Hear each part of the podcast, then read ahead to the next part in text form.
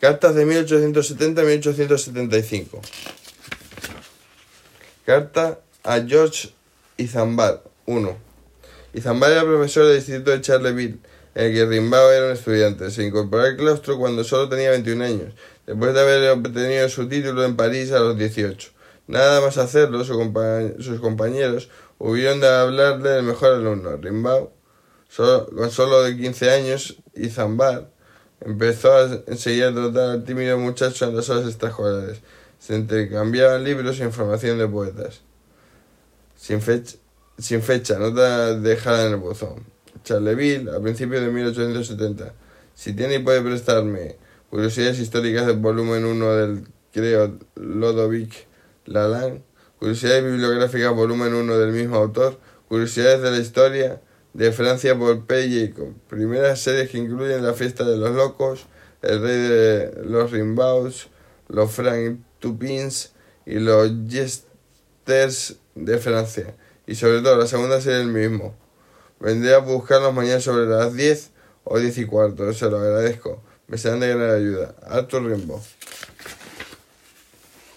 Dos cartas a Theodore de Manville. Ah, bueno.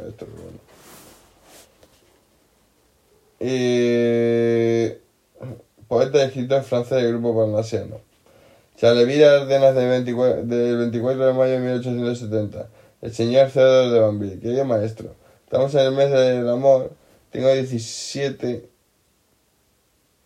En eso tenía solo 15 años, como se dice, la edad de la esperanza y de las quimeras.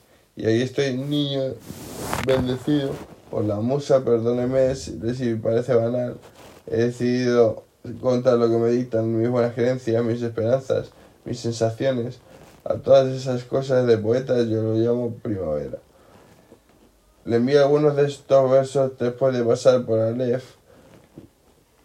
Lemej, el buen editor, como me gustan todos los poetas, todos buenos parnasianos si se tiene en cuenta que el poeta es un parnasiano, alguien prendado de la belleza ideal, eso es lo que me gusta de usted, desde la ingenuidad, un descendiente de Ronsard, poeta del siglo XVI.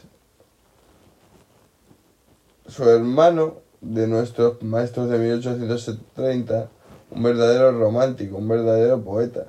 Y aquí porque le parece tonto, ¿no? Pero bueno, pero en dos años puede ser, puede que uno, estaré en París. Ancho, señores del periódico, no, yo soy parnasiano. No sé lo que puede haber allí para mí. ¿Quién quiere subir? Prometo, querido maestro, adorar siempre a, a las dos diosas, la musa y la libertad. Me ponga cara de disgusto cuando lea estos versos.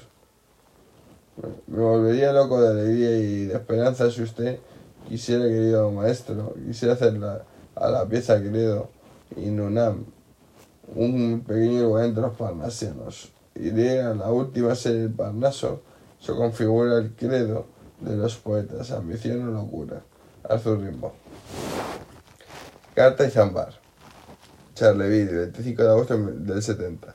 Señor, qué afortunado es por no tener que vivir en Charleville mi ciudad es mucho más idiota que todas las otras pequeñas ciudades de provincia. Respecto a eso, como usted puede comprobar, no albergo ninguna esperanza, porque se encuentra al lado de Messières, de una ciudad que es imposible localizar porque se ve, porque ve peregrinar por sus calles a dos o tres o a trescientos pipiolos.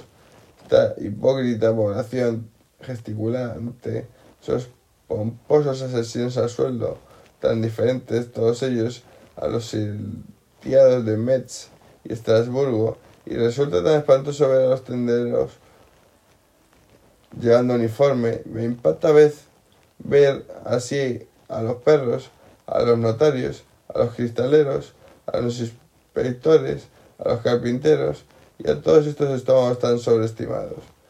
Hacen patriotismo a finales del año escolar y tras ganar el concurso de redacción comienza la guerra franco-prusiana. El apoyo de Napoleón III a la guerra indignó a los radicales y a los republicanos que no podían aprobar el segundo, al segundo imperio. Es por ello que Izambar decide partir lo que sumió a Rimbaud, que veía en su maestro a su único amigo, en una profunda desesperanza. Es el último año que Rimbaud asiste al colegio, antes de abandonar Charleville. Su profesor había dejado al casero para que Rimbaud pudiera ir a leer allí siempre le que le apeteciera. En las mismas puertas de Mesieres, mi padre se pone en pie. Yo, la verdad, prefiero verla sentada. No mover las botas. Este es mi lema. Este es mi lema. Estoy desorientado, enfermo, furioso, tonto, estupefacto. Esperaba poder tomar el sol, dar paseos infinitos, descansar, viajar, tener aventuras vagabundear como un bohemio, en fin, esperar, esperar sobre todo poder leer periódicos y libros. Pero nada, nada. El correo no me envía nada de las librerías. París se ríe de nosotros con regocijo. Ni un solo libro nuevo. Es La muerte.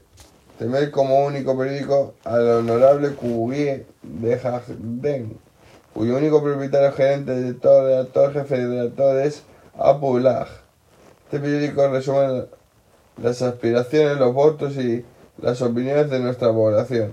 Así que juzgar de esto soy, un exiliado en su propia patria. Afortunadamente tengo su habitación. ¿Se acuerda del permiso que me dio? Me ha traído la mitad de sus libros. He cogido La Diable París, El Diablo en París. Dígame alguna vez, ¿ha habido algo más idiota que los dibujos de Granville? Tengo el costal, Lindien, costal del indio. Tengo la Arguf de Nessus, el vestido de Nessus. Nessus. Dos novelas interesantes. Además, ¿qué puedo deciros? He leído todos sus libros, todos. Hace tres días me sumergí en las pruebas y después en las Ilanus, Ilanus, Ilanus, Ilanus expedigadoras. Sí, releí este volumen. Y esto es todo, nada más. Su biblioteca, mi última tabla de salvación, se me ha acabado. El Quijote apareció ayer, pasé dos horas con él y los dibujos de bosques de Dore.